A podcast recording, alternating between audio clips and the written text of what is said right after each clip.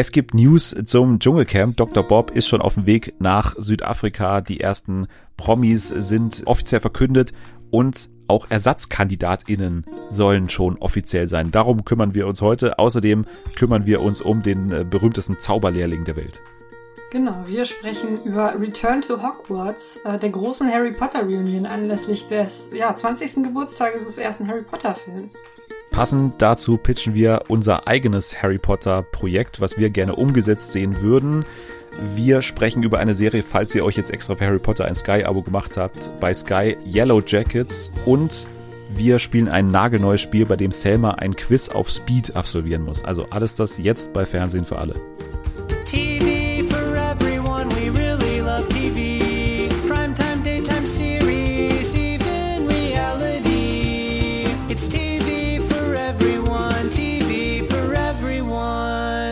Einen wunderschönen guten Tag. Willkommen zurück an diesem nagelneuen Freitag. Und es ist tatsächlich wieder Freitag, nicht Samstag, nicht Montag. Ich glaube, das waren die Tage, an denen wir zuletzt veröffentlicht haben. Wir sind wieder in unserem normalen Rhythmus zurück.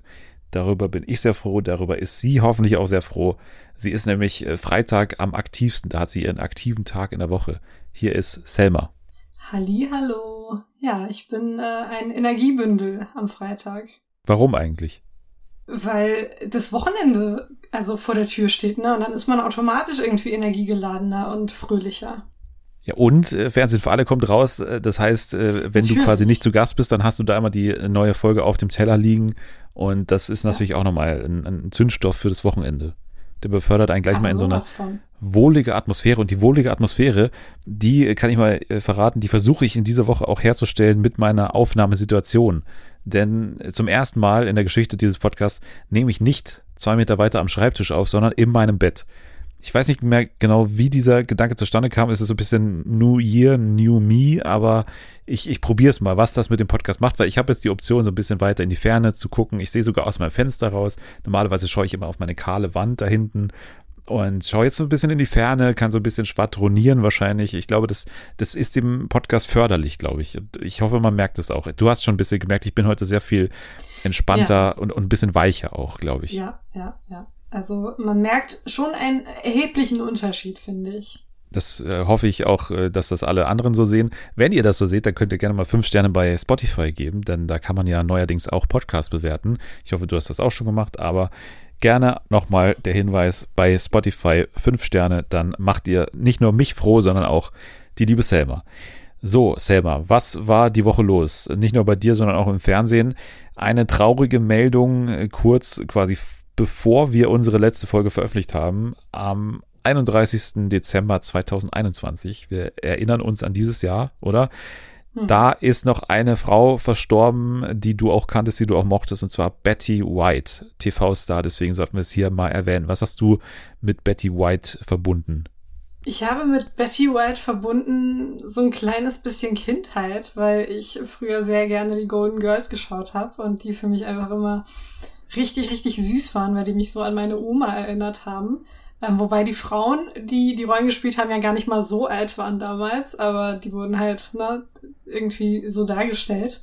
Und Betty White war an sich einfach eine großartige Frau, die irgendwie ja in so vielen Dingen Vorreiterin war, die ihrer Zeit voraus war, die sich für verschiedenste Dinge eingesetzt hat, für Menschen eingesetzt hat, bevor es ganz, ganz viele andere getan haben. Und es ist einfach schade, dass sie äh, also sie hatte, sie wäre ja jetzt im Januar 100 Jahre alt geworden und hatte auch eine große Feier geplant. Und es ist einfach sehr, sehr schade, dass sie die paar Wochen nicht mehr bekommen hat, äh, um diese große Feier noch zu erleben. Das ist umso mehr schade, weil sie ja in diesem Jahr jetzt äh, mit einer Doku auch noch geehrt wird, eben anlässlich des 100. Geburtstags. Und ja, das ist einfach, es ist einfach eine, eine weirde, ein weirder Zeitpunkt so gewesen, aber mhm. irgendwie passt halt auch zu ihrem Leben immer sozusagen perfektes Timing gehabt. Also, was heißt perfekt, ne? Aber ja. mit 99 kann man ja normalerweise mal abtreten, aber nochmal eine letzte Pointe gesetzt quasi mit ihrem Tod, hat man auch so das Gefühl gehabt, ne? ja. ne? Obwohl man da immer mhm. dann auch mehr rein interpretiert, als, als es ja dann letztendlich so war. Aber wenn man was Schönes aus dem Tod machen kann, dann vielleicht das, ne? Ein letztes Mal die großartige Pointe gesetzt zum Ende dieses beschissenen Jahres 2021. Wer auch noch gestorben ist, ist schon ich glaube, zwei Wochen her, Jean-Marc Vallée. Ich weiß nicht, ob du den kanntest, aber du kennst auf jeden Fall die Serien, die er gemacht hat. Big Little Lies, Sharp Objects. Sharp Objects ist ja meine Go-To-Sommerserie. Habe ich, glaube ich, bisher außer im letzten Jahr immer im Sommer nochmal geschaut seit Erscheinen. Ist die Serie mit Amy Adams und so weiter. Großartige Serie und vor allem mit einer extrem geilen Handschrift von Jean-Marc Vallée. Und ich glaube, er veröffentlicht auch jetzt in diesem Jahr eine weitere Serie, die hoffentlich schon abgedreht ist. Aber er ist halt Mitte 50 und ist viel zu früh gestorben. Mhm. Auf jeden Fall ein großartiger Serienmacher, meiner Meinung nach, Jean-Marc Vallée. Wollte ich auch noch mal ganz kurz erwähnen, wer wir es auch noch nicht getan haben. Ansonsten, äh, die TV-Woche war recht, ich würde schon sagen, aufregend, weil es ist ja immer so, dass wenn das neue Jahr losgeht, dann geht auch eine neue TV- Saison los, sage ich mal. Das ZDF hat Der Palast veröffentlicht, hast du bestimmt auch mitbekommen, ne? Diese groß mhm. angelegte mhm. Ost-West-Geschichte, ne? Hast du aber auch nicht gesehen. Habe ich noch nicht gesehen, nein. Nee, ich auch nicht. Aber ist auch überhaupt nicht mein Thema, leider. Also muss man bei den meisten ich, ZDF-Mehrteilern. Ich halt mega spannend. Ich bin ja so ein, so ein kleiner Kostümdrama. Äh, Fan. Nee, nicht Kostümdrama-Fan, aber so Ost-West-Geschichte, Ost-West-Ding-Fan. Ich mag sowas sehr gerne, ja. Ja, nee, ich, ich nicht so. Also das ist ja immer so ein klassischer deutscher Serienstoff und auch hier wieder. Also ist nicht sonderlich überraschend, dass diese Serie produziert ist, aber wohl sehr überraschend, mit welchem Aufwand die produziert ist. Also kann man sich anscheinend sehr gut anschauen. Wie gesagt, ich habe es noch nicht getan, hat aber sehr gute Einschaltquoten. Dann hatten wir in der Woche auch noch den Start von Stiehl mir nicht die Show. Nee, nicht, so hieß die Show anfangs. Ich sage immer noch den Namen. Wer stiehlt mir die Show natürlich? Joko Winterscheid hat wieder aufgerufen, dass ihm die Show geklaut werden könnte mit Riccardo Simonetti, Anke Engelke und Mark Forster natürlich. Hast du auch nicht reingeschaut, zufällig? Nein, nee. nee. Nee, macht nicht. Ich habe ja reingeschaut und ja, es ist wieder ein Quiz, was mich immer wieder überrascht, weil einfach die Spiele oder die Kategorien da so toll und kreativ und überraschend sind. Und auch wieder ein, ein Panel, was sich, glaube ich, jetzt findet in den nächsten Wochen, aber schon ganz gut harmoniert hat jetzt also macht wieder sehr viel Spaß mit äh, Wer stiehlt mir die Show. Einiges los und es wird auch jetzt bald schon wieder einiges los sein, nämlich nicht in Australien, wo ja gerade die australische Version des Dschungelcamps dreht. Da gibt es schöne Bilder aktuell. Wenn man ein bisschen Fernweh hat nach dem australischen Dschungelcamp, kann man mal gucken. Das ist gerade tatsächlich in Benutzung von der australischen Staffel der Dschungelshow. Und jetzt haben wir natürlich unsere eigene deutsche Version bald in Südafrika am 21. Januar. Und ich blicke schon mal mit bösem Blick Richtung Hamburg zu Selma, ähm, weil ich habe immer das Gefühl, dass du mittlerweile immer mehr abschaltest und immer mehr dich zurückziehst aus den äh, Mainstream-Formaten, sage ich mal. Du bist dabei, oder? Ja, Was? natürlich. Also beim Dschungelcamp, ja. wenn es nicht irgendwie so eine komische, hingerotzte Sendung ist wie letztes Jahr, bin ich natürlich immer dabei. Ja, das, okay. Ich, ich lasse das mal unkommentiert, weil. Äh, nee, das Dschungelcamp ist Heiligtum, ja. Da kommt auch nichts dazwischen. So, wirklich. Also das da wird sich ja nichts dran rütteln. Jahr. Da wird sich nichts dran rütteln. Alles bleibt, wie es ist. Du brauchst absolut keine Sorge zu haben, dass ich das Format irgendwann nicht mehr gucken werde, weil ich werde es immer gucken. Und es ist ja auch Obst im Haus, denn es wird bestimmt ja. die berühmte Kotzfrucht am Start sein. Neben Stimmt. anderen Tieren und anderen Früchten bestimmt als sonst, weil wir haben ja schon gehört, es wird vieles anders, vor allem die Dschungelprüfungen werden sich anscheinend unterscheiden, vor allem optisch und so. Natürlich werden wir auch ein komplett neues Kandidatinnenfeld haben, wobei wir ja schon einige kennen, Philipp Pavlovic, dann auch äh, hier Herrn Cordalis, Lukas Cordalis, und Harald Glöckler gibt es auch schon die ersten Videos, wie die sich so vorstellen, habe ich mir schon alles angeguckt natürlich. Und äh, aufatmen kann man auch an der Stelle, denn es wurde die erste Frau in dieser Woche auch offiziell verkündet und es ist niemand Geringeres als, wir hatten es nicht erwartet, Tina Ruland ist dabei. Wow. Endlich.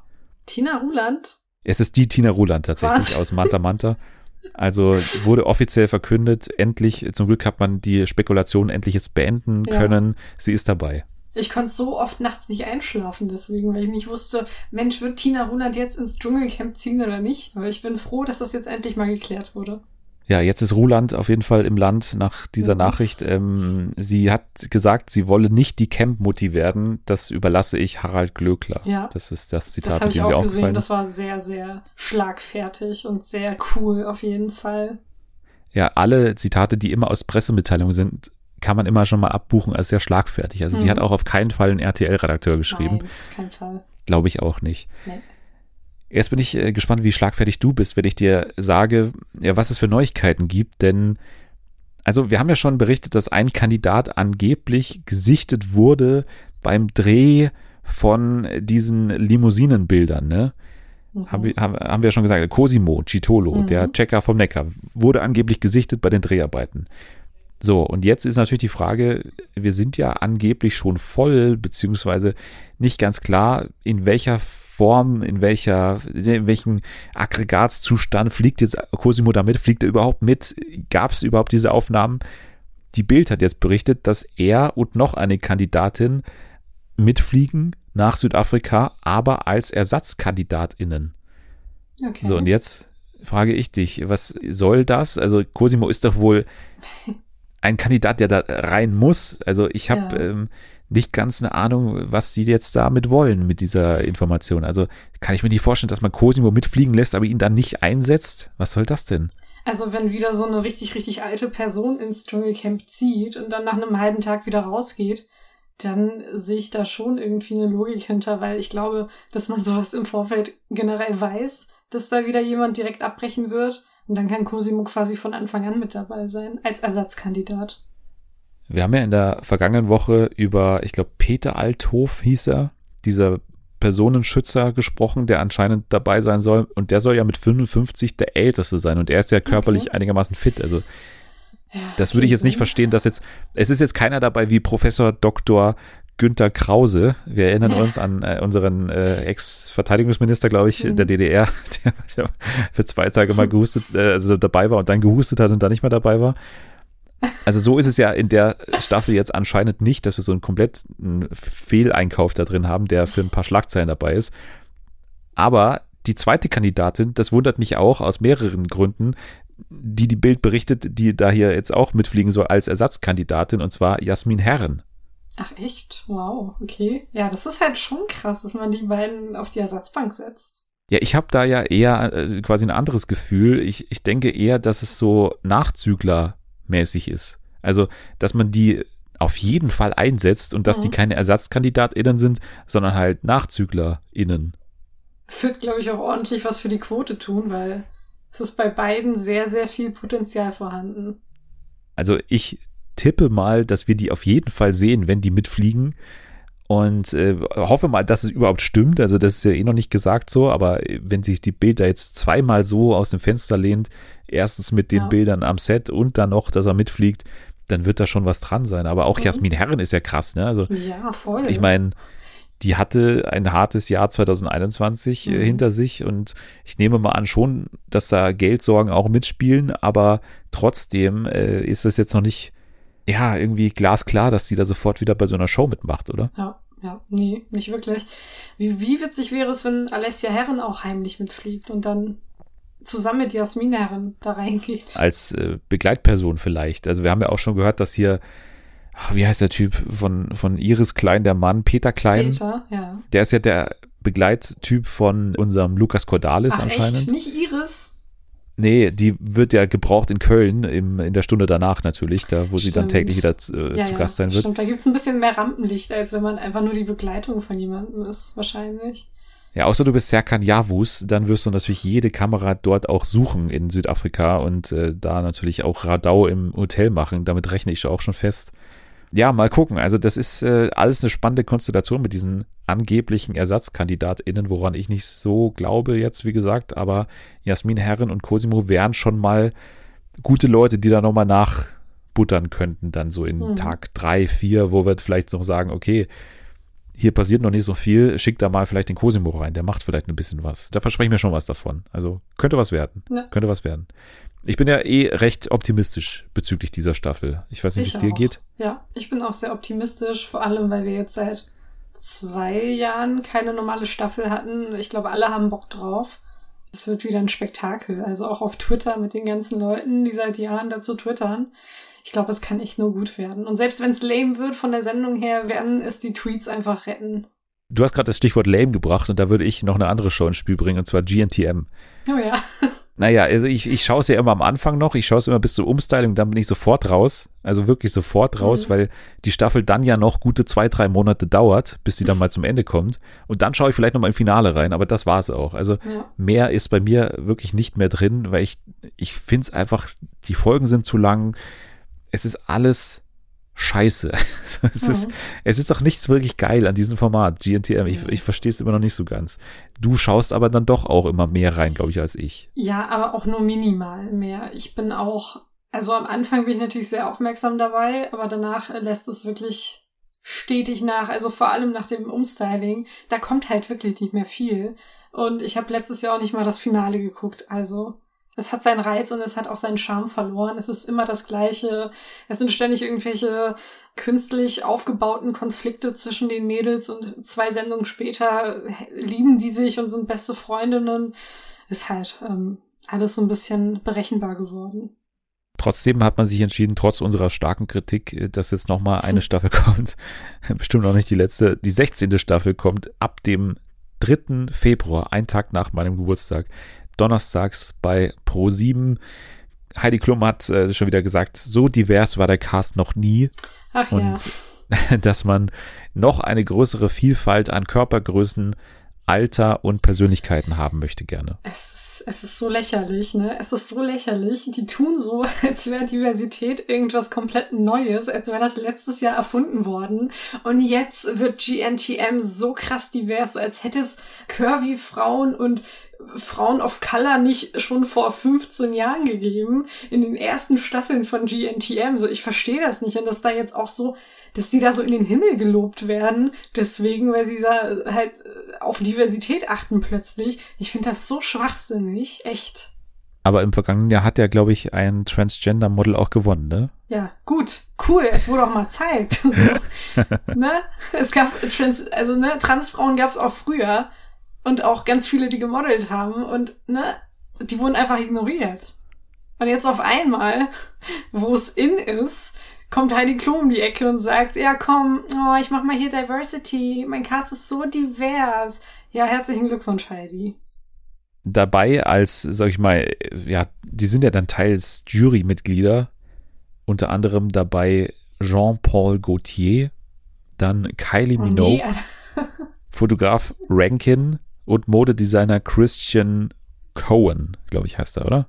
So. Ja, also Kylie Minogue ist cool. Jean-Paul Gaultier finde ich, ja, ist auch okay. Ich habe den gerade mit einem anderen verwechselt. Dieser eine, der so ein komplett kaputt operiertes Gesicht hat. Ich weiß gar nicht mehr, wie er hieß, aber wirklich, das sah das nicht ist, äh, mehr, Das ist Wolfgang Job. Nee, ein anderer. Das sah halt wirklich nicht mehr schön aus. Es sah richtig schlimm aus. Und die haben den, glaube ich, auch oft aus der so Glöckler anderen Perspektiven gezeigt. Ja, nicht, auch nicht er. Ich, ich, mir fällt der Name leider nicht ein, aber die haben den auch ständig so aus einer ganz, ganz weiten Entfernung gezeigt und ganz, ganz selten auch auf sein Gesicht gezoomt, weil ich glaube, das war auch die Anweisung, die offizielle, so bitte nicht so oft auf sein Gesicht zoomen, weil äh, da ist ein bisschen was schiefgelaufen, leider.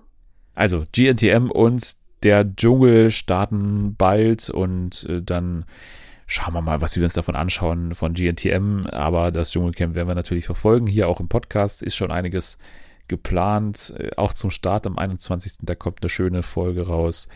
Und ja, seid dabei und äh, wir sind natürlich auch am Start. So, jetzt kommen wir aber zu einem Highlight, was äh, schon anstand, jetzt gleich ganz zu Beginn des Jahres mit langer Vorfreude verbunden. Und zwar Harry Potter Return to Hogwarts heißt das Ganze ein Reunion-Special, wie es auch schon beispielsweise Friends im vergangenen Jahr gemacht hat. Aber wie sich diese beiden Formate vielleicht ein bisschen unterscheiden, das können wir jetzt mal klären. Also, wie würdest du es am ehesten beschreiben? Weil es ist ja jetzt nicht so eine Show, die jetzt irgendwie auch äh, James Corden moderiert, sondern es ist ja einfach was anderes. Wie, wie würdest ja. du es beschreiben, Harry Potter Return to Hogwarts? Sehr emotional, sehr intim, also relativ klein gehalten und einfach sehr, sehr nostalgisch. Das war jetzt die Gefühlslage, aber ich, ich meinte jetzt eher so. so. formal. Es ist ja eben nicht diese, diese Studioshow, sondern es ist ja eigentlich ein ja, stimmt. Ja, ja. Interview-Special, aber, aber eher so mit, mit O-Tönen, also klassisch so äh, genau. Talking Heads-mäßig, ne? Ja, genau. Und halt verbunden mit einem Setbesuch. Also es wurde dann, ne, die haben sich da in die verschiedenen Sets gesetzt und haben da miteinander gesprochen oder halt einfach direkt in die Kamera gesprochen in so einer Einzelinterviewsituation. Genau, das war so das Setting. Und du hast jetzt schon deine Gefühlslage beschrieben. Du bist ja auch ein riesiger Harry Potter-Fan. Genau. Ich ja auch. Ja. Und deswegen hast du dich schon sehr darauf gefreut. Sehr, also wirklich, das war für mich, ich wusste am ersten ersten kommt das und dann gucke ich das auch direkt. Ich werde nicht ein paar Tage darauf warten, sondern ich muss es sofort gucken, wenn ich dann aufwache, zu mir gekommen bin, dann hier auf Sky gehen und mir direkt diese Reunion gönnen. Und das war dann auch so am ersten ersten. Du hast schon richtig gesagt, es läuft bei Sky in Deutschland und dauert so um die 90 Minuten ich habe es mir am Abend des 1.1. auch dann irgendwann angeschaut, nachdem du schon verheulte Tweets abgesendet hast und gesagt hast, oh, da ist es aber gelaufen bei mir. Und ich muss sagen, ich äh, habe mir das dann so angeschaut und nach einer Dreiviertelstunde habe ich mich so gefragt, okay, aber also ich kann mir nicht vorstellen, wie die jetzt noch das erzeugen wollen, was du gefühlt hast, also bei mir. Also hm. mit dieser Form des Talking Heads Specials. Also das ist jetzt für mich eher eine Form, die jetzt noch nicht irgendwie einen Moment verspricht, der jetzt dann so großartig sein wird, dass ich da jetzt gleich weinen muss. Aber ich kann sagen, dass ich dann am Ende auf jeden Fall ein bisschen feuchte Augen hatte, aber ich dachte ehrlicherweise, dass es für mich emotionaler wird. Ich dachte wirklich, dass es emotionaler wird.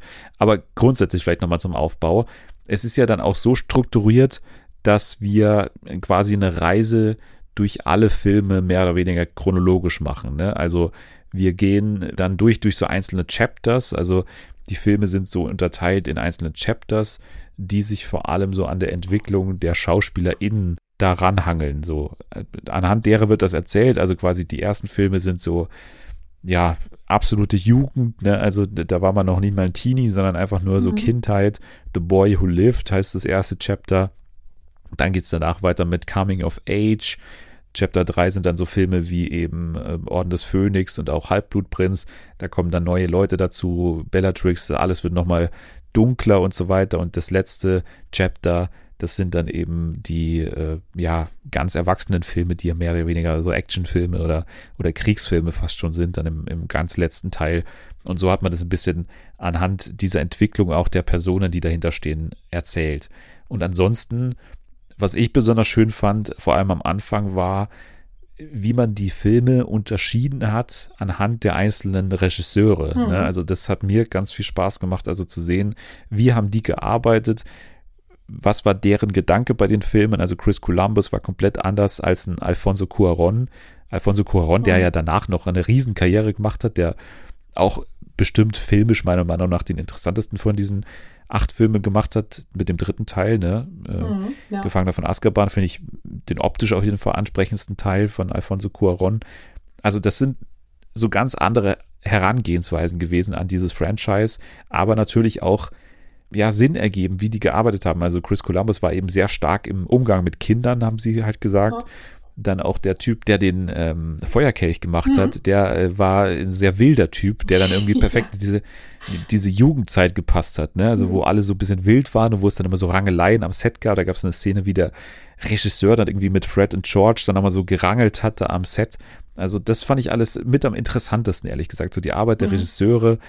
Aber es gab schon viel, Frage auch an dich, dass man davor auch schon gewusst hat, oder? Also viele Geschichten, viele Anekdoten, oder? Die man auch schon davor gewusst hat.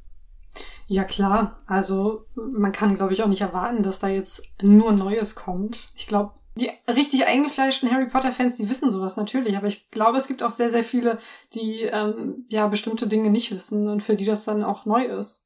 Ich frage mal so, was war für dich das Überraschendste an diesem Special? So richtig überrascht hat mich jetzt nichts. Also es gab nichts, wo ich gesagt hätte, boah, heftig, ich hatte ja gar keine Ahnung. Ähm, vielleicht ist Daniel Radcliffe einen kleinen Crush auf Helena Bonham Carter hatte. Das war, glaube ich, für mich das Überraschendste mit dieser Notiz, die er ihr dann unter dem Autogramm hinterlassen hat. Genau, also Helena Bonham Carter ist die Schauspielerin von Bellatrix Lestrange, genau. die dann, ich glaube, ab dem sechsten Teil, nee, fünften Teil dazu kam natürlich. Ab dem fünften, Orden des ja. Phönix, als sie ja dann Siri, also wir, wir, wir spoilern hier natürlich Spoiler. 20 Jahre alte, ja. alte Filme, aber ne, sie war ja dann verantwortlich dafür, dass Sirius Black gestorben ist. Gary Oldman war mhm. auch in der Doku dann da und die haben sie auch nochmal getroffen, Helena Bonham Carter und, und Sirius, also und äh, Gary Oldman. Das war auch eine ganz schöne Szene. Dann hat äh, eben Daniel Radcliffe gesagt, dass er ihren Brief geschrieben hat, wenn er irgendwie zehn Jahre älter wäre, dann hm. hätte er sie gerne gedatet damals oder so. Das stand in dieser Notiz drin und die hat irgendwie sie noch heute aufbewahrt. Und also, was ich mhm. schön fand, ist, dass sie, die ja eine Riesenkarriere auch gemacht hat, dass sie wirklich so viele Erinnerungen noch dran hat ja. und auch äh, sich so Sachen mitgenommen hat aus dem Set und die bei ihr im Badezimmer hängen oder sowas, hat sie auch mal gesagt. Ja. Ja. Ne, solche Sachen, das fand ich ganz schön bei ihr, weil das, ich das nicht erwartet hatte. Das fand ich generell cool, irgendwie, dass da sehr viel hängen geblieben ist aus dieser Zeit. Das ist, also die waren ja nicht Hauptcharaktere oder so, die haben ja vergleichsweise kleine Rollen gespielt, aber das war für sie trotzdem ganz groß und die schätzen diese Zeit auch extrem und ich finde auch dieser Umgang, den die ja wirklich etablierten Schauspielerinnen und Schauspieler hatten, weil das sind ja alles riesige Namen in der, in der Szene, dass die sich trotzdem immer auf Augenhöhe mit den Kinder- und Jugenddarstellern gesehen haben oder sich so verhalten haben, als wären das jetzt nicht irgendwelche Kiddies, die gar keine Ahnung haben, sondern dass es wirklich ja ebenbürtige Kolleginnen und Kollegen sind. Das fand ich echt cool. Also für mich mit am emotionalsten in diesem kompletten Special war das In Memoriam, was wir auch gesehen haben, weil man da nochmal auf einen Blick hat sehen können, welche bedeutsamen Figuren wirklich äh, gestorben sind mittlerweile schon, also aus dem Cast, ja. also angefangen von Alan Rickman über der Darstellerin von Narcissa bis äh, dem ersten Dumbledore natürlich, Richard Harris, glaube ich, heißt er. Hm. Ja. Ich habe mir auch nochmal in den letzten Tagen nochmal den ersten Teil angeschaut, weil der mit Abstand der Film ist, den ich am wenigsten gesehen habe und glaube ich auch am wenigsten mag. Und der ist auch immer noch nicht wahnsinnig gut, ehrlich gesagt, der erste Teil. Also da gibt es ja, schon viele. Gut. Es ist ja, halt, ja. Nein, aber, aber auch ja, von der Geschichte her, da gibt es schon einige sehr unlogische Dinge und, und ja, es wurde halt sehr ja. viel geskippt. Also es wurde wirklich sehr, sehr viel aus dem Buch rausgestrichen, ähm, was vielleicht auch relevant für die Story gewesen wäre. Und deswegen erscheint er an manchen Stellen so, so komisch, so unstimmig, ne? Also es wurde wirklich sehr, sehr viel äh, entfernt. Klar, der Film ist natürlich gut, was die Nostalgie äh, angeht und so und You're a Wizard ja. Harry und so, solche Sachen, die sind ja alle noch drin, die sind auch immer noch, äh, kann man sich immer noch gut anschauen, aber im Großen und Ganzen ist das einfach kein richtig guter Film, der jetzt, glaube ich, außen Außenstehende, die nicht Harry Potter-Fans sind, jetzt aus heutiger Sicht in unserem Alter, glaube ich, auch nicht mehr so reinziehen würde, weil die einfach diesen Hype und diese Nostalgie nicht verstehen dann von damals. Und das, da mache ich denen auch, glaube ich, gar keinen Vorwurf. Aber was ich nochmal gesehen habe in diesem Film ist, wie gern ich wirklich Richard Harris als Dumbledore in den späteren Filmen gesehen hätte. Also Michael mhm. Gambon, der ja auch Dumbledore dann weiter gespielt hat, ab dem dritten Teil, glaube ich, der hat ihn ja, also Dumbledore hat sich auch ein bisschen entwickelt natürlich als Charakter, aber er hat ihn schon ein bisschen rauer gespielt hm. und gerade in Teil, ja, in Teil 5, das war ja auch so ein bisschen seine Handlungsachse in Teil 5, ne, dass er so super unsympathisch sein soll in diesem Film, weil er sich ja mit Absicht von Harry so distanzieren wollte. Hm. Aber er hat diese raue Seite auch nie danach ganz abgelegt, finde ich. Also erst wieder im letzten Teil in dieser Bahnstation, ne, wo er dann wieder auftaucht, da sehen wir so ein bisschen wieder mehr Richard Harris, aber trotzdem hatte Richard Harris sowas ganz eigenes, was ich gerne gesehen hätte. Also stell dir mal vor, Richard Harris wirklich auf dem Astronomieturm mit Malfoy und Snape. Diese Szene mit diesem Schauspieler hätte ich einfach gerne gesehen. Dann ja, wäre das ja. eine komplett andere Szene, glaube ich, geworden. Also das habe ich mir da mal so ein bisschen gedacht, äh, dass es schade ist wirklich, dass der Typ gestorben ist, weil ja, das wäre nochmal eine ganz andere Note, glaube ich, zu diesem ganzen Charakter gewesen. Mhm. Was ja sowieso sehr, sehr schade ist und was man auf diesem Weg, in diesem Special nochmal sehr eindrucksvoll gesehen hat, ist wirklich die Entwicklung, was so die Effekte angeht. Also klar, mhm. die ersten Filme, die haben natürlich äh, gewisse Schwächen auch, aber also vor allem was das CGI angeht, manche Sachen musstest du einfach animieren, wie zum Beispiel das ganze Schloss. Also das Schloss sieht wirklich damals kacke aus, muss man sagen.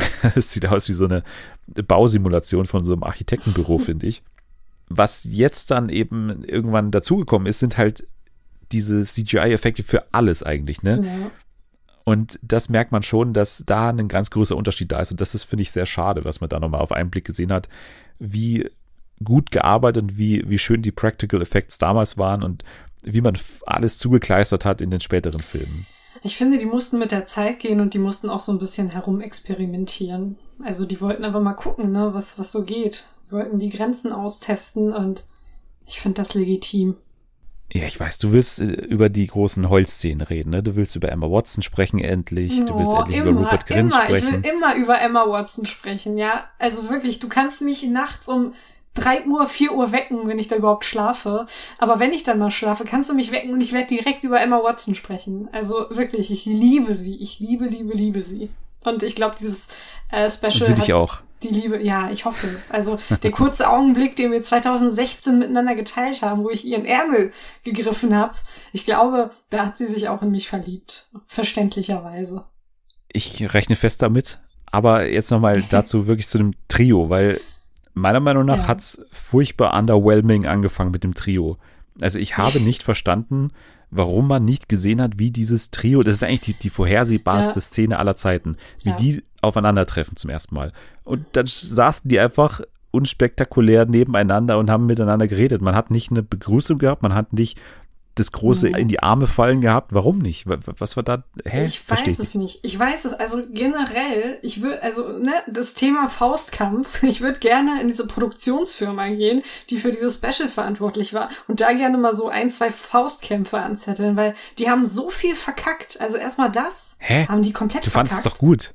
Was? Ich dachte, du findest es gut, das ganze ich Ding. Ich finde, ja, ich finde das ganze Ding super, aber die haben halt so ein paar Fehler gemacht, die waren richtig dumm. Die haben zum Beispiel einmal, wo es um Emma Watson ging, ein Bild von Emma Roberts gezeigt, mit diesen Mickey Maus Öhrchen. Das war gar nicht ja. Emma Watson. Dann haben die einmal äh, James und Oliver Phelps vertauscht und haben geschrieben, das ist George und das ist Fred, aber eigentlich war es andersherum. Kann auch Absicht sein, weil Molly Weasley ja auch in den Film alles immer ständig verwechselt hat, aber glaube ich eher nicht. Und dann halt, ne, diese, diese Chance nicht irgendwie nutzen und diese große Reunion der drei Hauptcharaktere zeigen oder der HauptdarstellerInnen.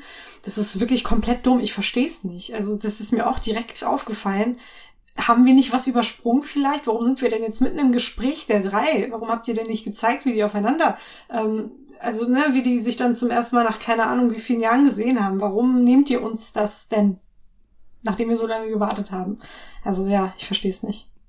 Also ich kann mir nicht vorstellen, dass sie das nicht gedreht haben eigentlich. Also ich kann mir das nur damit erklären, dass irgendwas in dieser Szene so scheiße war, dass man es nicht gezeigt hat. Also dass die da gar keine Chemie hatten oder also da, einfach, dass es kontraproduktiv ja. gewesen wäre, das zu zeigen. Aber ich habe das ja, auch nicht alles mir erklären andere können. haben die gezeigt. Die haben Emma Watson und Tom Felton gezeigt. Die haben Helena Bonham Carter und Daniel Radcliffe gezeigt. So, warum nicht das Wichtigste zeigen? Da muss halt wirklich, wie du gesagt hast, etwas ja schiefgelaufen sein und irgendwie nicht so, wie, wie man es erwartet hätte. Was auch noch ein interessanter Punkt ist, meiner Meinung nach, ist ja, man weiß ja, dass Emma Watson und Daniel Radcliffe auf jeden Fall die populärsten waren aus dem Cast. Und Rupert mhm. Grint war immer so ein Stück weit dahinter, ne? Ja. Und das liegt auch mit daran, dass man Ron in den Filmen immer so ein bisschen als Comic Relief mehr gezeichnet hat als in den Büchern. Mhm. In den letzten Filmen ist es meiner Meinung nach wirklich sehr frech teilweise, wie man den auch dargestellt hat. Aber äh, in der Doku hat man das bisschen für mich das Bild bekommen, dass er es teilweise auch so wollte, dass er sich teilweise eben auch so als Charakter gesehen hat. Aber ich finde, der Charakter von Ron ist mit das größte Versäumnis, vor allem in den späteren Filmen, was man dann ja auch daran erkennen kann. Im äh, vorletzten Film, Deathly Hallows Teil 1, hat man ja diese meiner Meinung nach immer noch schreckliche Szene zwischen Hermine und Harry, wie sie da tanzen, während Ron was? weggeht aus dem Camp. Du findest die Szene schrecklich? Ja, weil die nicht, die ist nicht im Buch, die ist völlig entgegen der Charaktere von den beiden und ja, ist doch nur dazu ehrlich, da, damit irgendwie The Sun schreibt, Harry Potter und Hermine lieben sich, Nein. Emma Watson und Daniel Radcliffe, ein paar Fragezeichen. Gar nicht. Völliger Quatsch, diese du Szene. Du interpretierst das ja komplett anders als ich. Also für mich ist es einfach, dieses, die befinden sich gerade in einer Ausnahmesituation, ja. Der beste Freund streunert gerade durch die Weltgeschichte. Die wissen nicht, ob, ob die ganzen Leute, die sie lieben, überhaupt noch leben, ob sie schon von irgendwelchen Todessern abgemurkst wurden. Und natürlich sucht man sich dann irgendeine Beschäftigung, die einen ablenkt. Und in dem Fall war es einfach ein unschuldiger Tanz zwischen zwei besten Freunden nee, zu einem nee, Lied, nee, das sehr, sehr emotional ist. Doch. Ja, ja, aber zu diesem Lied und dann am Ende gibt es den Moment und das wird jeder so sehen, der den Film gesehen hat. Es gibt diesen Moment, wo die Kiefer so aneinander stehen. Nein. Und man hat doch, man hat den Kuss auf den Lippen. Ja, nein. Ich, hab, doch. ich hatte in keinem einzigen Moment dieses Gefühl, dass da irgendeine erotische Anspannung zwischen den beiden doch. ist. Die waren halt wirklich nur beste Freunde. Das Dennis. sagst du, die die Geschichte kennt. Aber ich glaube, alle, die die Bücher nicht gelesen haben und sozusagen oberflächliche Fans sind, die sagen, warum sind die denn jetzt nicht ein Paar? Ron und Hermine, die bringe ich überhaupt ja, nicht zusammen, weil ehrlich, diese Geschichte nie wirklich Leute, erzählt die, wurde in den Filmen. Die schippen Hermine mit, mit Mr. Filch, so ganz auf die Ja, aber das sind ja die Extrembuchfans. Das sind ja die Extrembuchfans, die dann äh, sämtliche Hüllen dann irgendwie fallen lassen mit irgendwelchen Fanfictions. Aber Fans der Filme, die jetzt nicht wirklich Ahnung haben von den Büchern, die sehen, okay, Emma Watson, Daniel Radcliffe sind so die populärsten, die kenne ich noch. Der andere ist der mit den roten Haaren, weiß ich vielleicht gar nicht den Namen aber die will ich doch zusammen sehen. Und dann haben sie diese Szene nur eingebaut, um diese Gerüchte anzufeuern, meiner Meinung nach. Na, agree doch. to disagree. Ich kann da Und dann hat man auch noch, zustimmen. was ja auch noch in dem ersten Teil drin ist von Deathly Hallows, ist ja diese Szene, die gab es zwar im Buch auch, aber man hat sie dann sogar nackt nebeneinander gestellt, in dieser Wahnvorstellung, die Ron hat, ne, als er das Horcrux zerstört. Da gibt es doch dann diese Szene, wie sie ja. da auftauchen und da komplett nackt stehen und dann auch so rumknutschen. Auch diese Szene ist doch perfekt für The Sun. Ja, oh Einfach, oh mein Gott. Warum fixierst du dich denn so auf The Sun gerade? Ja, weil die, die, die, englische Medienlandschaft ist ja genau dazu da, um diese Gerüchte, diese Art von Artikel, die wurde ja hundertfach geschrieben damals, auch schon als die Filme rauskamen. Das ist ja die Erklärung, warum James Bond so ein großes Ding ist, weil diese ganzen Tabloids in UK so krass immer diese, diese Gerüchte anfeuern und so weiter. Und das war auch der Grund, warum man diese Szenen eingebaut hat. Kann mir keiner erklären, warum diese Szenen so extrem dargestellt nie werden. aus dieser Perspektive, weißt du, ich bin so unschuldig. unschuldig. Ja, ja. Ich habe das nie so gesehen, nie auf die Art und Weise gesehen und ich habe einfach, ich fand einfach, dass diese Wahnvorstellung von Ron einfach sehr gut in dieses Gesamtsetting reingepasst hat, weil er war ja offensichtlich eifersüchtig in diesem Wahn, den er wegen dieser Kack-Horcruxe hatte. Aber ich habe es wirklich nie so gesehen wie du. Für mich ist das bis heute einfach eine unschuldige Tanzszene, die ich vielleicht auch so mit meinem besten Freund äh, drehen ja, würde. Ja. Also wenn wir mal so tanzen würden, dann würde ich dich küssen in dem Moment. Gut, dass wir nie zusammen so tanzen werden. Ich werde es immer, wow, ich, ich werde immer, ich werde immer Ausreden finden. Nein, nein, Spaß. Wer weiß, vielleicht tanzen wir eines Tages zusammen zu diesem Lied und dann zerstören wir noch ein paar Horcruxe zusammen. Na gut, also das soll, also außer du hast jetzt noch was zu erwähnen, was es wirklich noch zu erwähnen gibt in dieser Doku, irgendwas Großartiges noch. noch. Eine ja? kleine Sache wollte ich noch anmerken, ne? Robbie Coltrane, aka Rubius Hagrid. Der war doch die ganze Zeit über so verdammt traurig. Ich habe wirklich, das hat mir so leid getan. Der war die ganze Zeit so richtig so nostalgisch, aber auch sehr, sehr wehmütig. Und diese eine Szene, in der er dann gesagt hat, ja, also es freut mich, dass, dass dieser Film quasi und diese Bücher so von Generation zu Generation weitergegeben werden. In 50 Jahren wird's mich nicht geben, aber Hagrid wird's geben. Und dabei hat er so traurig in diese Kamera geguckt. Ich wollte in meinen Fernseher reingreifen und ihn umarmen. Das hat mir so leid getan. Der war so richtig, man hat gemerkt, dass irgendwie diese Rolle so der Höhepunkt seines Lebens vielleicht auch war. Also nicht nur seines professionellen Lebens, sondern auch wirklich seines kompletten Lebens und dass irgendwie nichts, was danach kam, noch daran kommen konnte und dass er dieser Zeit voll hinterher trauert. Also diesen Eindruck hatte ich zumindest und das hat mir richtig leid getan. Ja, und der hat ja wirklich von Anfang an wirklich mit den Kindern wirklich zusammengearbeitet. Also der hat im ersten ja. Film schon sehr viele Szenen mit, mit Emma Watson und so weiter gehabt und hat wirklich auch gesagt, er hat mit seinen Kindern nicht so viel Zeit verbracht zu dem Zeitpunkt mhm. als mit diesen Kindern in diesen Filmen. Also das äh, finde ich auch und ich finde vor allem, dass Robbie Coltrane einer von denen ist, die man wirklich als unersetzlich ansieht. Also man kann sich nicht vorstellen, dass mhm. diesen Charakter jemand anderes spielt. Also das hat man ja bei ganz vielen. Nicht aber bei ihm vor allem, ich würde sagen, auch bei McGonagall, bei Maggie Smith zum Beispiel, mhm. kann man sich auch nicht wirklich vorstellen. Aber ansonsten gibt es auch wenige, die so wirklich absolut unersetzlich sind. Ne? Also, ja. aber bei ihm ist es wirklich schon, schon extrem. Ja, also ja. fand ich auch sehr schön. Das war auch der Moment, wo, wo es mir dann feuchtfröhlich in den Augen zuging, wie, wie Hendrik sagen würde. Ja. Genau, also so, so viel dazu. Okay, jetzt wollten wir aber nicht noch das komplette Thema Harry Potter abschließen, sondern wir haben auch nochmal gesagt, weil es ja klar ist, dass aus dem Franchise Harry Potter etwas werden wird, auch unabhängig von äh, J.K. Rowling, die ja in dieser Doku auch auftritt, immer mit der Einblendung filmed in 2019, was ich irgendwie, also ich weiß nicht, was sie damit also erzielen wollten, also ich finde, die Sätze, die sie da drin hat, die hätte man auch ganz rausschneiden können, so, also ja, mein also, Gott. Ja, man hätte es echt nicht irgendwie mit reinnehmen müssen, aber gut. Die wollten wahrscheinlich einfach betonen, dass sie absolut nichts mit dieser Sendung zu tun hatte, sondern dass sie einfach irgendwelche Archivaufnahmen von ihr noch verwerten wollten. Ja, ist halt so. was ja auch geheuchelt ist, weil für jedes Projekt, was ja Harry Potter irgendwie ja. angeht, müssen sie ja trotzdem immer noch bei ihr immer nachfragen und, und ja, so. Also ja. sie arbeiten ja weiterhin mit ihr zusammen, also sich dann so halb distanzieren, das finde ich auch irgendwie Quatsch. Aber, aber gut. Ist sie ist auf jeden Fall in wenigen, sehr, sehr wenigen Szenen noch, noch drin, J.K. Hm. Rowling, nach ihren kontroversen, also für alle, die kontroversen Aussagen. Nicht so, nicht so die großen Fans von ihr sind mittlerweile. So, wir wollten aber noch ein weiteres Harry Potter Projekt pitchen jetzt, was wir gerne sehen würden, weil es eben klar ist, dass es, ich glaube, ab 2024 hat, glaube ich, eben Warner beziehungsweise dann auch äh, HBO, HBO Max eben die Rechte an diesem Franchise und das heißt, dass sie dann vermutlich im nächsten Jahr anfangen müssen, irgendwas zu drehen, wenn sie es denn 2024 sofort irgendwie rausbringen wollen.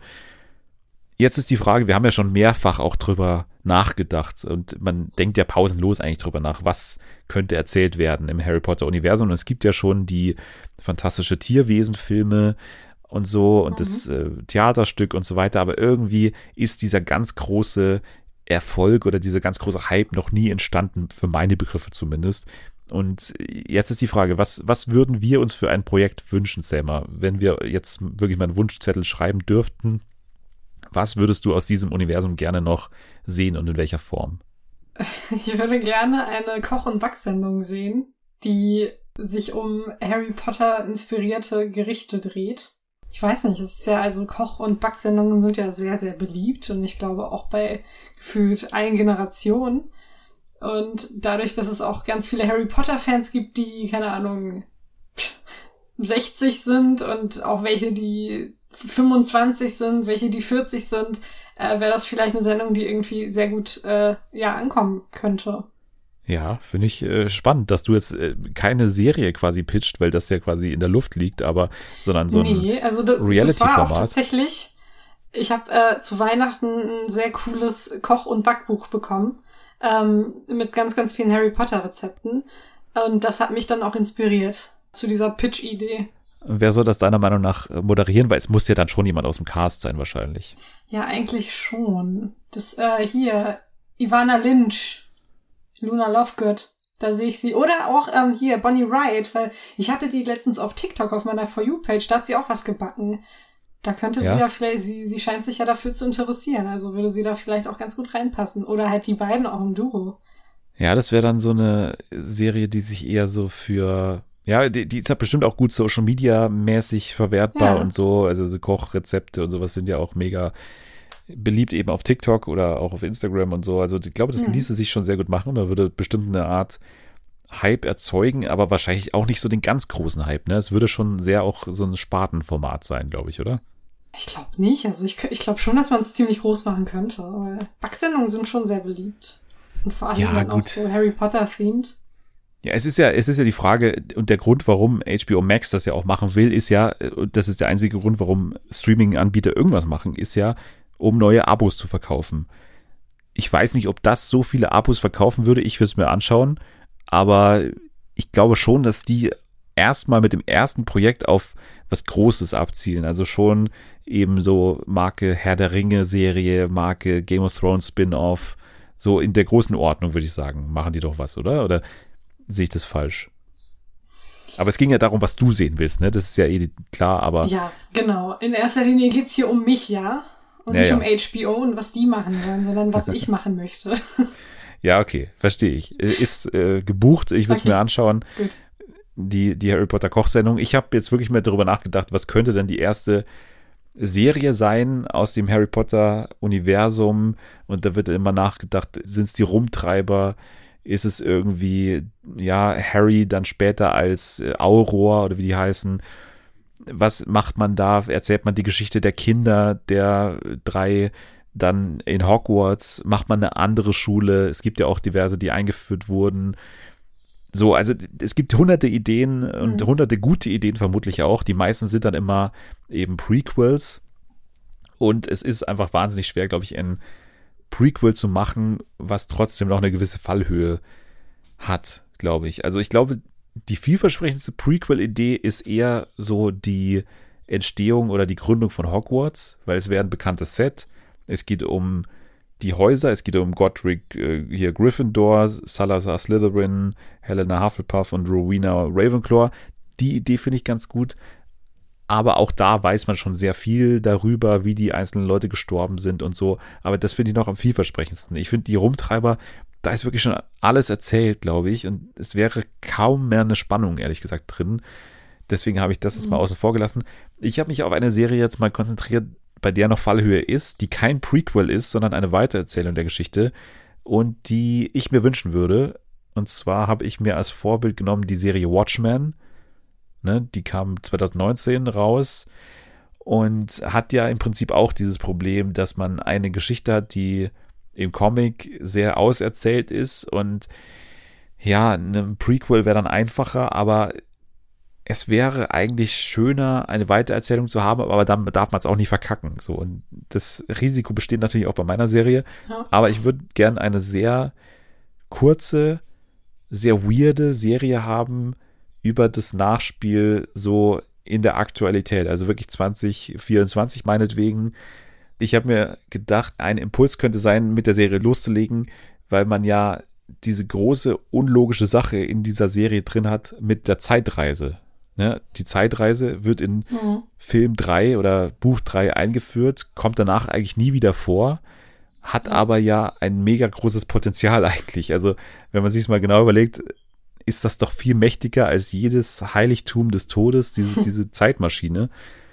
Ja. Und ich finde, daraus müsste oder könnte man noch mal was machen, indem man so eine Art Kult, der sich noch mal so ein paar Jahre eben nach dem äh, Krieg von Hogwarts entwickelt.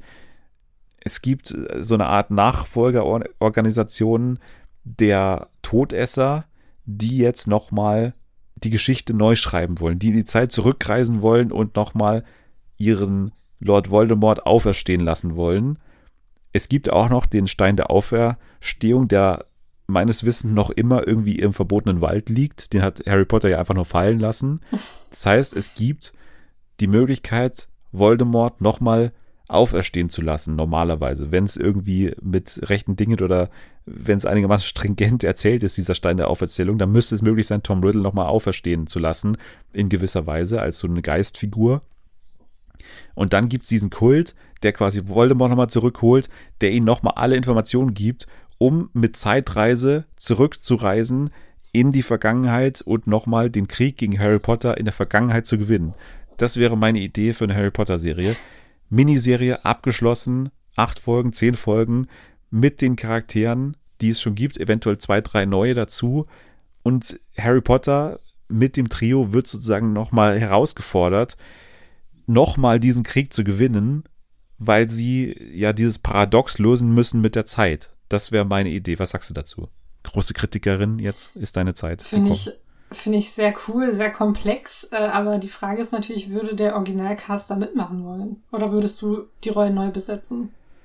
Ich würde die vertraglich dazu zwingen, mitzumachen nochmal. Okay. Die Nein, also, Verträge nochmal umändern und dann so tun, als wäre das schon immer so gewesen, als wäre das schon immer irgendwie Bestandteil ja. der Verträge gewesen. Okay, ja, ja. Ja, mittels Zeitreise auch ja, das genau. Rechtfertigen auch äh, in den Verhandlungen. Mhm. Nein, also. Finde ich gut. Ich glaube, die meisten wären ehrlich gesagt dabei. Ich glaube, Emma Watson hat keinen Bock mehr. Aber ansonsten, ja. glaube ich, würde man die meisten mit sehr viel Geld nochmal überzeugen können. Ehrlich gesagt. Auch Radcliffe, mhm. glaube ich schon. Aber das wäre meine Idee, weil hier hast du wirklich noch eine Fallhöhe. Du weißt nicht, wer stirbt, wer nicht stirbt. So, das ist alles noch steht in den Sternen, weil es ein Sequel ist.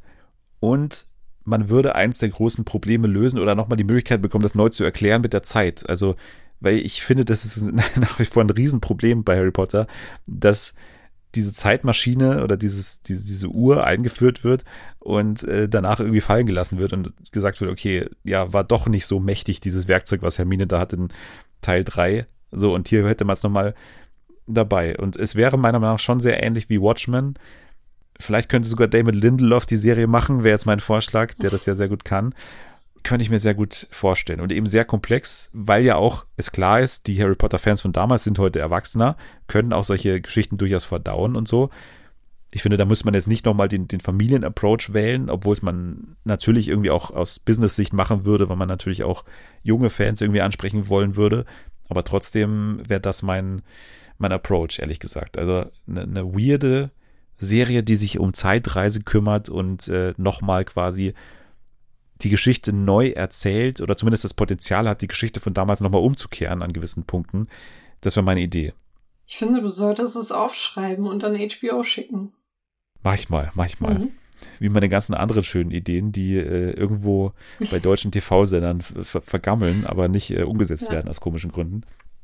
Na gut, das waren unsere Ideen, eine Kochshow und quasi eine Zeitreiseshow aus dem Harry Potter-Universum. Vielleicht, ja, kommt ja was ähnliches. Dann habt ihr es hier zuerst gehört, auf jeden Fall.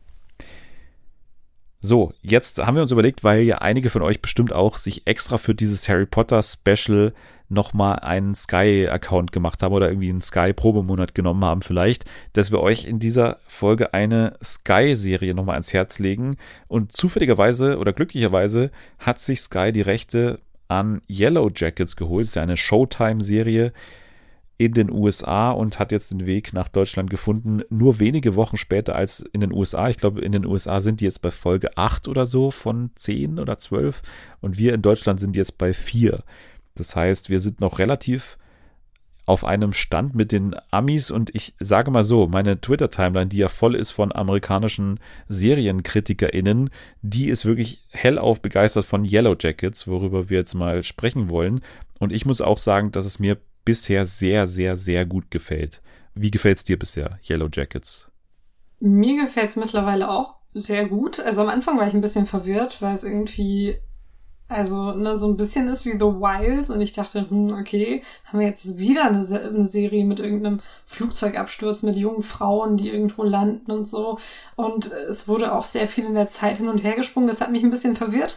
Aber jetzt ähm, geht's eigentlich und ich finde die Serie sehr, sehr spannend ja, Spannung ist, glaube ich, wirklich das, was man herausheben muss, weil ich finde wirklich, dass die es wirklich in jeder Szene fast schaffen, was Spannendes herauszufiltern aus, aus den Szenen. Also mhm. sei es dann anhand des mega guten Schnitts, dass man wirklich Parallelen herstellt zwischen den verschiedenen Zeitebenen, zwischen einzelnen Charakteren.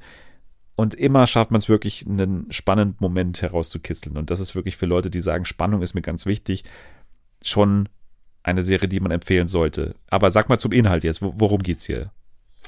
Also, es geht um eine Mädchenfußballmannschaft, ähm, die 96 genau äh, Meister wird und zu irgendeinem Turnier oder zu, äh, genau zur nationalen Meisterschaft reisen soll mit einem Privatjet.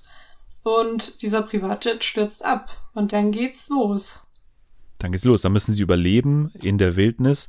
Parallel gibt's aber auch eine Geschichte in der also eigentlich ist das die Gegenwart, ne? Also die, die Vergangenheit mhm. ist ja eigentlich die Flugzeuggeschichte der Mädchen im Wald und die Geschichte in der Gegenwart ist, dass diese Frauen mittlerweile halt an verschiedenen Orten in den USA leben und nicht mehr voneinander wirklich was wissen wollen. Sie sind irgendwie getrennt voneinander alle.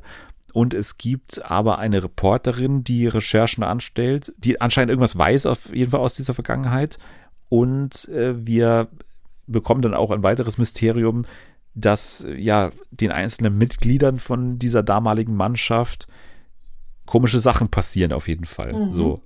Das, glaube ich, muss man sagen. Und ansonsten sehen wir auch, das ist auch wirklich in den ersten, äh, die allererste Szene, dass mit diesen Frauen, also da wird nochmal in die Zukunft gesprungen, der Vergangenheit, also quasi eine spätere Ausgabe der Vergangenheit der Mädchen im Wald, ist, dass diese Mädchen völlig verwildern und anscheinend so eine Art Kult da entsteht in diesem Wald. Ne? Und das ja. ist sozusagen alles, was man an, an Teasern bekommt.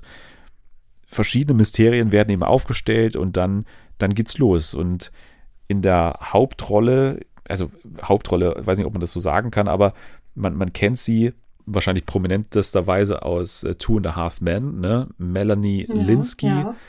die da Rose spielt, die Stalkerin von Charlie.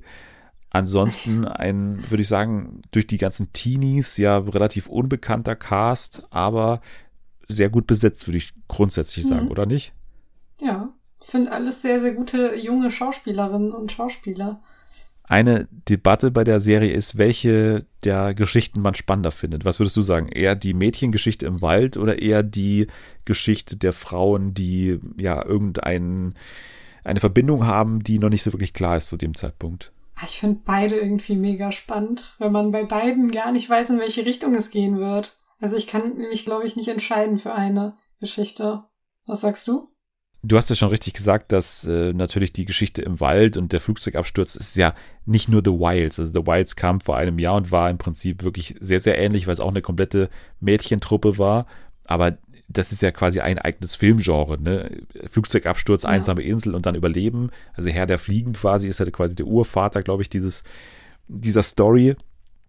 Also das ist klar und deswegen ist es hier ein bisschen vorhersehbarer. Man hat aber da noch den Anreiz mit diesem, mit diesem Kult, der anscheinend entsteht, also dieses eventuell sogar supernatural Element, also dieses übernatürliche Element, mhm. was hier vielleicht noch im Spiel ist, ist zu dem Zeitpunkt noch nicht klar, ob es wirklich übernatürlich ist, was, was hier im Gange ist. Das ist klar, dass das irgendwie schon von Natur aus eine gewisse Spannung herstellt und eine Neugier, aber trotzdem ist das ein bisschen bekannter. Und bei der Geschichte in der Gegenwart mit den Frauen finde ich es ein bisschen unberechenbarer ich finde auch, dass die schauspielerischen Leistungen hier ein bisschen besser sind.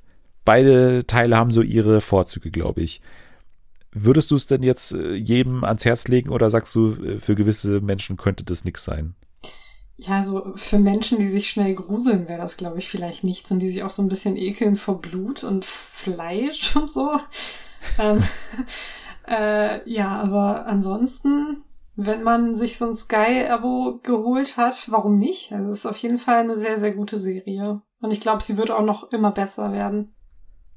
Ja, also wirklich, ich habe bisher wirklich mit jeder Folge den äh, Impuls gehabt, weiter zu gucken. Ich fand schon den Piloten ehrlich gesagt sehr, sehr gut, weil er, wie gesagt, sehr, sehr viele Mysterien sehr gut etabliert erstmal, aber es ja, geht jetzt eben darum, dann wirklich auch zu delivern am Ende. Kann man wirklich alles auflösen? Wie zufriedenstellend sind die Auflösungen? Ist es wirklich so ein großes Mysterium, wie sich dann auftut? Und wenn nein, kann man es ja trotzdem noch gut erzählen. Warum nicht? Darum geht es jetzt erstmal. Aber ich war ja damals nicht so ein Riesenfan von The Wilds. Ich fand es gut, aber ich fand es nicht so unfassbar gut. Ich finde es hier auf jeden Fall besser. Also für mich ist Yellow Jackets die wesentlich bessere Serie als The Wilds. Und wer das mochte, der wird hier meiner Meinung nach schon ziemlich begeistert sein, weil ja. also sowohl von äh, filmemacherischer Sicht als auch aus erzählerischer Sicht und, und schauspielerischer Sicht finde ich wirklich sehr, sehr gut, was man hier äh, zu sehen bekommt. Auf jeden Fall. Dann, sage ich mal, zieht euch die gelben Trikots an und äh, schaut mal bei Yellow Jackets rein. Selma schaut zu Ende, ich schaue zu Ende. Vielleicht machen wir nochmal ein Update, wie zufrieden wir dann waren mit der Auflösung letztendlich. Kann ich mir gut vorstellen ja, schaut mal rein, Yellow Jackets bei Sky. Ja, und wir spielen jetzt zum Ende nochmal was, und zwar ein Spiel, was es noch nie gab, tatsächlich. Wir spielen mal wieder ein neues Spiel. Wie gesagt, New Year, New Me und äh, auch New Game sozusagen. Das Spiel, das du gleich spielen wirst, heißt Quiz auf Speed. Muss ich dafür Drogen nehmen oder Nein, musst du nicht, aber meiner Meinung nach hat das Quiz Drogen genommen. Also so, so okay. kann man es vielleicht. Also Erstens findet das Quiz auf Zeit statt. Also es ist tatsächlich ein, ein Quiz, was du auf Zeit absolvieren musst. Und äh, zweitens hat dieses Quiz auch äh, sozusagen eine unberechenbare Komponente, meiner Meinung nach. Also es geht um TV, also es geht schon um Fernsehen. Die einzelnen Quizfragen sind auch relativ einfach, dadurch, dass es auf Zeit geht. Also die sind wirklich selbsterklärend und, und einfach, die kannst du wirklich schnell beantworten aber mittendrin sind auch einzelne Fragen, die nicht aus dem Fernsehbereich kommen. Und das kann vielleicht an einigen Stellen ein bisschen verwirrend sein. Was okay. der große Kniff ist, ist aber, dass du hier nicht gegen mich antrittst oder nicht gegen dich selber, sondern gegen die Zeit und vor allem auch gegen die anderen Gäste in diesem Podcast. Das heißt, ich werde dieses Spiel mit den anderen Leuten in den kommenden Wochen, Monaten mal spielen, mit jedem. Und dann haben wir sozusagen eine Endpunktzahl, weil es geht darum, ich stelle gleich einen Timer auf zwei Minuten, dann wirst du zwei Minuten lang diese Fragen beantworten und am Ende zählt, wie viele Fragen du richtig hast und mit dieser Punktzahl gehst du ins Rennen gegen die anderen sozusagen. Das wird quasi ein, ein großes, mehrwöchiges Event jetzt, kann man sagen, in Quiz Deutschland und Quiz Podcast Deutschland. Quiz aus Speed heißt das Ganze. Ich glaube, Fragen dürfte es nicht mehr geben, oder? Nee, bring it on, sage ich dann nur. Du kannst gerne weiter sagen. Also ich äh, habe dir aber davor schon gesagt, bitte nicht zu oft, weil ich habe nicht unendlich viele Fragen vorbereitet. Challenge accepted. Ich werde nur noch weiter sagen, ja. Ja, genau, also das bitte nicht, aber ansonsten kannst du auch mal gerne weiter sagen, wenn du jetzt gar nicht weiter weißt. Aber wie gesagt, meiner Meinung nach sind die Fragen wirklich einfach. Und es geht, wie gesagt, aber auf Schnelligkeit trotzdem. Also darauf, okay.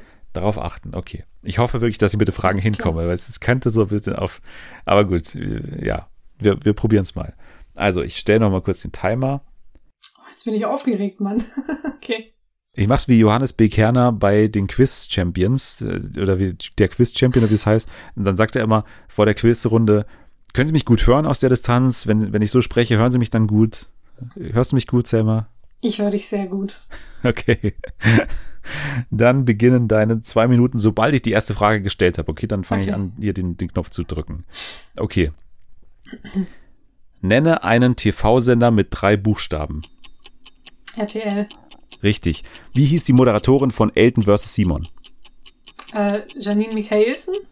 Nee. Falsch, Johanna Klum. Welchen Fußballverein unterstützt Kai Pflaume? Keine Ahnung, Mann. Weiter. FC Bayern. Wie nennt man ein Viereck, deren gegenüberliegende Innenwinkel gleich groß und die gegenüberliegenden Seiten gleich lang und parallel sind? Ein Quadrat? Falsch, Parallelogramm. Mit welchem deutschen TV-Moderator war Model Sarah Knappig von 2015 bis 2017 liiert? Ingo Mommsen? Richtig. Wie heißt das tägliche Nachrichtenjournal der ARD? Äh, die Tagesschau. Falsch, Tagesthemen. Welcher Ach, britische TV-Koch wird als The Naked Chef bezeichnet? Jamie Oliver? Richtig. Wie heißen die Töchter der Geissens mit Vornamen? Oh Gott, ähm, Shania und Davina? Nee, Richtig. Ja, okay. Nenne ein Öl. Einfach irgendein Öl? Ja. Rapsöl. Zu welcher typischen Schulsportart veranstaltete Pro7 in den Jahren 2016 und 2017 eine Meisterschaft? Völkerball. Richtig. Wer spielte Monica Geller in Friends? Ähm, Courtney Cox. Richtig. Wer ist der beste Freund der Maus in die Sendung mit der Maus? Elefant. Richtig. Wer moderierte die erste Staffel von Deutschland sucht den Superstar neben Carsten Spengemann? Gott, äh, Michelle Hunziker? Richtig. Wer unterstützt die Prominenten bei der Pro7-Sendung Die Alben beim Stall ausmisten, Kühe melken und Tiere füttern? Okay, weiter. Der Almöhi. Wie nennt man ein traditionell italienisches Nudelgericht mit Speck, Ei, Pfeffer und Käse? Carbonara. Richtig. Aus welcher Stadt sendet die ARD-Talkshow Anne Will? Berlin. Richtig. Wie heißt die Sat1 Krimiserie, in der Ottfried Fischer von 1995 bis 2005 die Rolle des. Richtig. Auf, welcher, auf welchem Sender läuft die Klemmbau-Show Lego Masters? Keine Ahnung, weiter. Und die Zeit ist aus. Okay. Huh, das war intensiv. Aber sehr cool. Ja, Selma, du hast äh, tatsächlich nach meinen Berechnungen zwölf richtige Antworten gegeben und würde sagen, dass das ein für das erste Mal sehr, sehr gutes Ergebnis ist mit zwölf. Yay, aber ich muss sagen, ich schäme mich für ein paar meiner Antworten, weil mir jetzt aufgefallen ist, dass äh, ja, ich äh, Quadrat statt Parallelogramm gesagt habe und das ist schon sehr erbärmlich. Ja gut, aber ich glaube, das ist eben der Sinn des Spiels. Also du bist genau bei der ersten sozusagen Random-Frage äh, auf den Leim gegangen. Aber das war ja auch beabsichtigt. Dafür hast du Sarah Knappig richtig, dafür hast du die ja, Davina und Shania richtig. Geissens, ja, ja. ja. Und du hast sogar ein richtiges Öl genannt. Also ich meine, das ist doch nicht, nicht schlecht. Der Almöhi kann da ja, durchaus mal dann vergessen werden. Aber gut, ja. Äh, zwölf, ich würde sagen, das ist für die anderen äh, Teilnehmerinnen wirklich eine schwere Herausforderung, da noch zu übertreffen. Aber sie werden es versuchen in den kommenden Wochen und wir werden schauen, wie viel die zwölf dann wirklich wert sind am Ende. Aber ich würde, wie gesagt, aus meiner Laiensicht jetzt sagen, dass das schon sehr, sehr gut, sehr, sehr gut war. Vielen Dank. Es ist auf jeden Fall ein sehr cooles Spiel, muss ich sagen. Und wenn ihr es selber beglückwünschen wollt für diese äh, tolle Leistung, dann könnt ihr das tun bei Twitter. Unter welchem Kürzel? Unter dem Kürzel @selmuggel. Da findet ihr wirklich äh, großartige Tweets, tolle bearbeitete Fotos mit irgendwelchen Flugzeugen, die Elvis Dumbledores Bart und Mütze aufhaben. Also wirklich, da ist für jeden was dabei. Ihr könnt auch dem Podcast folgen unter @fernsehenfa. Wie gesagt, gerne bei Spotify den Podcast mit 5 Sternen bewerten oder bei Apple Podcast, wenn ihr das habt. Bei Apple Podcast äh, könnt ihr dazu noch eine schöne Rezension veröffentlichen. Das wäre auch super. Dann lesen wir die hier wieder sehr gerne vor in Zukunft. Und ansonsten gerne bei Twitter auch äh, liken, retweeten. Das bringt auch immer was auf jeden Fall. Und es freut uns, wenn ihr bei The Masked Dancer dabei wart, bei unserem großen ja, Rate-Special, Live-Rate-Special bei Twitter. Das war hoffentlich ein großes äh, Feuerwerk der Emotionen, aber wir wissen es noch nicht, weil wir davor aufzeichnen. Deswegen, naja, hoffentlich war es cool. Ja. Jetzt sage ich danke fürs Dabeisein, Anselma. Danke, dass ich dabei sein durfte. Es war mir wie immer eine riesige Freude mit dir. Sehr gerne. Nächste Woche dann alles äh, weiterhin, glaube ich, mal zu Are You the One, denke ich mal. Temptation Island machen wir bestimmt auch mal wieder. Und äh, ihr könnt jetzt erstmal abschalten. Wir kochen uns jetzt eine schöne Carbonara. Bis nächste Woche. Tschüss. Ohne Speck für mich. Tschüss.